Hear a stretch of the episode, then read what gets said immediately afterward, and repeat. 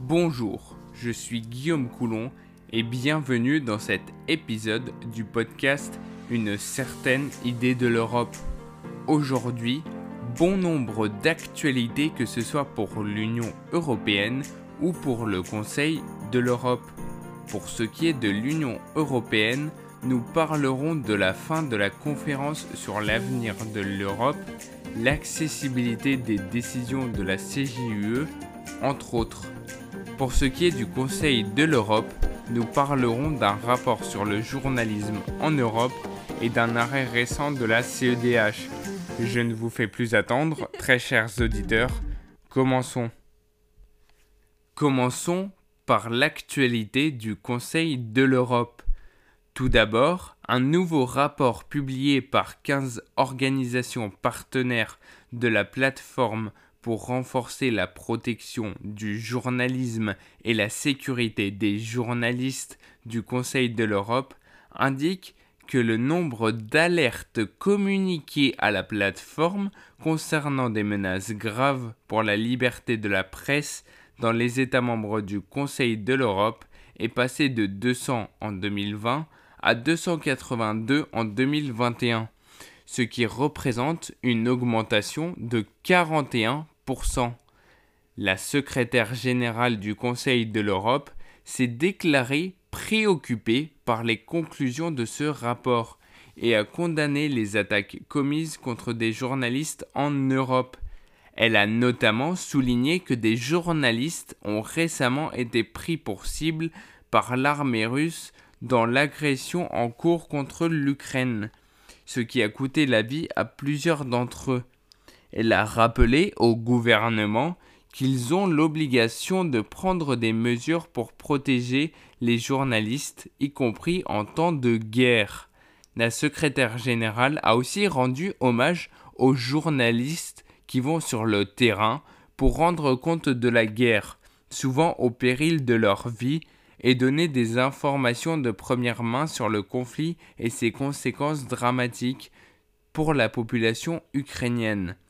Le rapport exprime aussi une inquiétude particulière face à la hausse des cas d'intimidation judiciaire, au recours de plus en plus fréquent aux procédures en diffamation pour réduire les médias au silence et à l'adoption de législations restrictives sous prétexte de lutter contre les fake news, l'ingérence étrangère et la pandémie de Covid-19. D'autres tendances inquiétantes se font jour, avec l'érosion de l'indépendance des médias de service public et l'accaparement de médias privés par les gouvernements dans plusieurs pays, le but étant de s'assurer de la complaisance de l'ensemble des médias ou encore avec les restrictions posées au travail des journalistes, en particulier sur les migrations, les menaces venant du crime organisé et la surveillance électronique des journalistes. Ensuite, l'Assemblée parlementaire du Conseil de l'Europe a appelé tous les États membres et observateurs de l'organisation à mettre en place de toute urgence un tribunal pénal international ad hoc qui devrait recevoir mandat d'enquêter et d'engager des poursuites pour le crime d'agression qui aurait été commis par les dirigeants politiques et militaires de la Fédération de Russie. Un tel tribunal devrait appliquer la définition du crime d'agression établie par le droit international coutumier. Basé à Strasbourg, compte tenu des synergies qui pourraient exister avec la Cour européenne des droits de l'homme, il devrait avoir le pouvoir d'émettre des mandats d'arrêt internationaux sans être restreint par l'immunité de l'État ou des chefs d'État et de gouvernement et autres représentants de l'État, a affirmé l'Assemblée. La résolution, adoptée à l'unanimité, basé sur le rapport préparé par Alexander Posiege, Pologne, exprime consternation par les nombreuses informations faisant état de l'utilisation du viol et de la torture comme armes de guerre, deux pratiques reconnues comme des crimes de guerre par le droit pénal international. Enfin, dans l'arrêt Dubois contre France, rendu par la CEDH le jeudi 28 avril 2022, où elle a dû se prononcer sur une mesure d'audition libre durant laquelle le requérant, poursuivi pour des faits d'exercice illégal de la profession de chirurgien dentiste, n'a pas reçu notification du droit de garder le silence et n'a pas bénéficié de l'assistance d'un avocat, tout en prenant acte de l'intervention postérieure et dès lors sans effet concret sur la situation des requérants, des réformes législatives qui ont largement renforcé les droits de la personne auditionnée librement, la Cour a aligné, s'agissant des droits de la défense protégés par l'article 6 de la CESDH, les garanties requises sur celles applicables en cas de garde à vue. Elle en a ensuite apprécié le respect dans le cadre du contrôle de l'équité globale de la procédure. La Cour a relevé que les requérants, dans chacune des deux affaires, ont consenti à être entendus librement et qu'ils ont été informés de leur droit de mettre fin à l'audition à tout moment, dans le respect du droit alors en vigueur, mais qu'en revanche, ils n'ont pas expressément reçu notification du droit de garder le silence ils ne se sont vus offrir la possibilité de bénéficier de l'assistance d'un avocat et, le cas échéant, d'un interprète. La Cour en a déduit qu'il n'y avait pas eu violation de l'article 6 de la CESDH et ne condamne pas la France. Passons à l'actualité de l'Union européenne. Tout d'abord, une carte diffusée sur la télévision russe montrant Paris, Berlin et Londres à portée de tir d'un missile nucléaire russe relance la question de son utilisation par Moscou. En réalité, ce missile de classe lourde, développé pour remplacer ses équivalents datant de l'ère soviétique et qui était alors produit en Ukraine, est toujours en phase de test.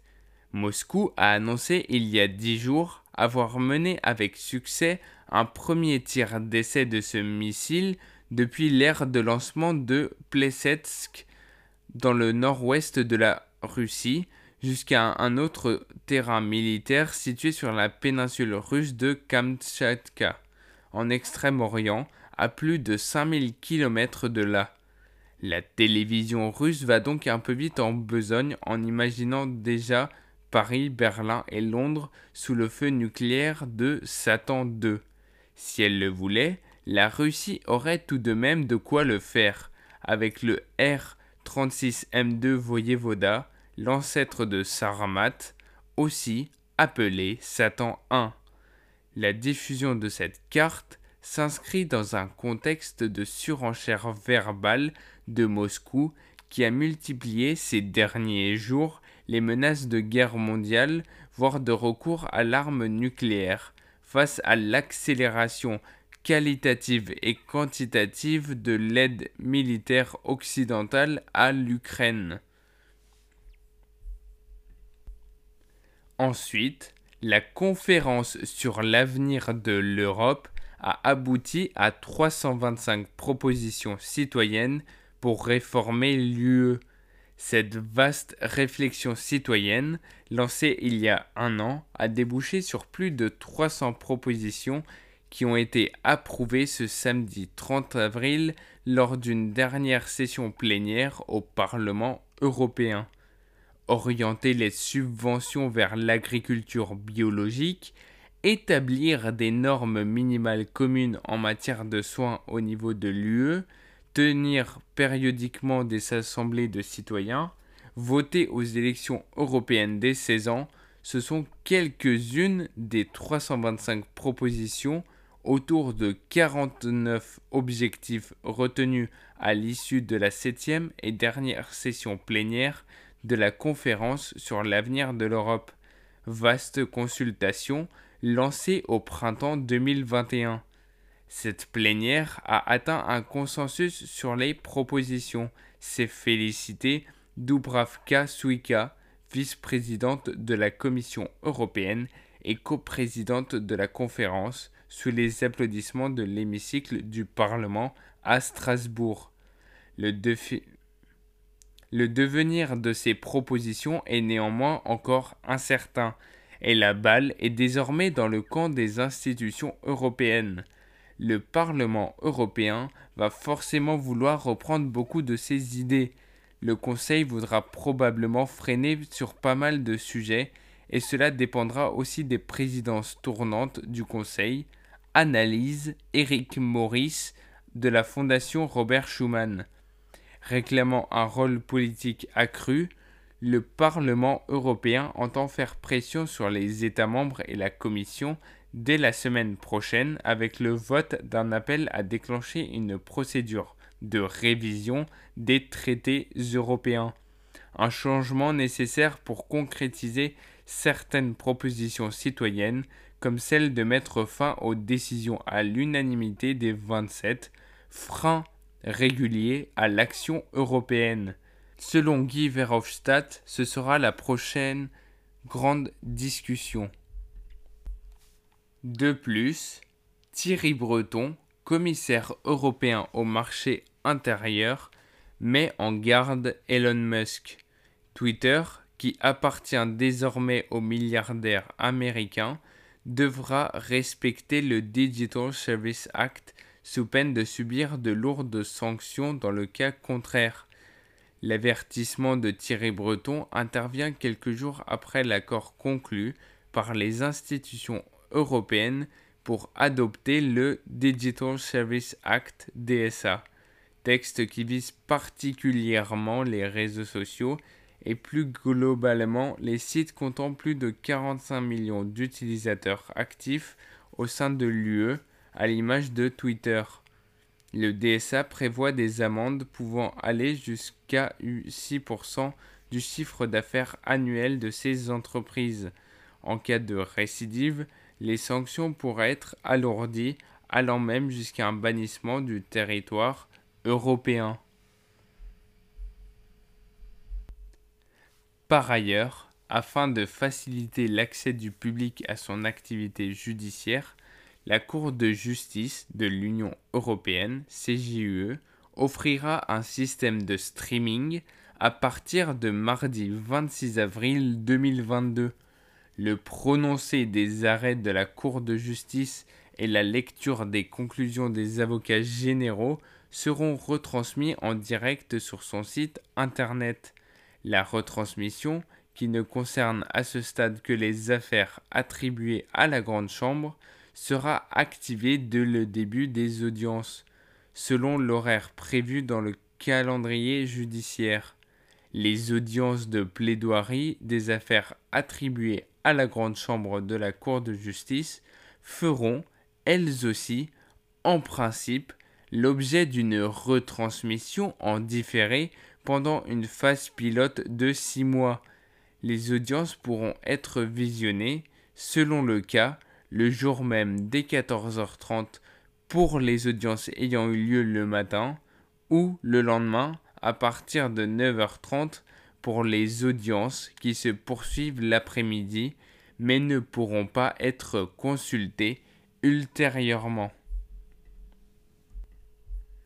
D'autre part, la BCE a appelé lundi 25 avril 2022 à réglementer les crypto-actifs dont la dynamique est telle qu'ils atteignent une taille de marché désormais supérieure à celle des prêts hypothécaires à risque à l'origine de la dernière grande crise financière. Cet appel fait écho à celui de la Banque d'Angleterre qui a estimé en mars que la régulation des crypto-monnaies devait être accrue pour éviter que la croissance de ce secteur ne crée un risque systémique. La demande croissante pour les actifs numériques et les paiements instantanés a fait émerger un écosystème avec des mineurs qui créent des crypto-monnaies et une kyrielle d'intermédiaires. Ensuite, D'après l'Agence européenne pour l'environnement, 96% des citadins vivant dans un pays de l'UE a été exposé à des concentrations en particules fines supérieures à la moyenne annuelle en 2020, malgré une baisse du fait des restrictions liées à la crise du Covid-19. Les normes européennes étant moins strictes et fixées à 15 microgrammes par mètre cube pour les particules fines, à peine 1% des citadins vit au-dessus du seuil. Une révision des directives européennes dans ce domaine est en cours afin d'aligner davantage les normes utilisées sur les recommandations de l'OMS.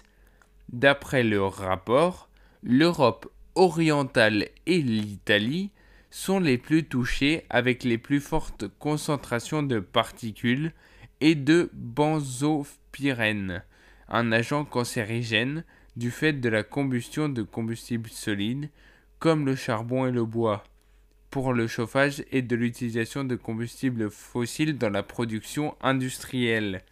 La pollution la plus fréquente, au-delà des normes européennes, concerne l'ozone, avec des seuils annuels franchis dans 21 pays européens, dont 15 membres de l'UE sur les 37 analysés. En prenant les normes de l'OMS, tous les pays d'Europe sont au-delà des limites annuelles pour ce polluant. D'après l'OMS, la pollution de l'air fait 7 millions de morts prématurées par an dans le monde un bilan qui la place à des niveaux proches du tabagisme ou de la mauvaise alimentation. En Europe, c'est le plus grand risque environnemental pour la santé. En 2019, la pollution aux particules fines a provoqué 307 000 décès prématurés dans l'UE, a estimé l'Agence européenne pour l'environnement. De plus, Accusé de non-respect des procédures et de déloyauté, Fabrice Leguéry a démissionné de la direction de Frontex.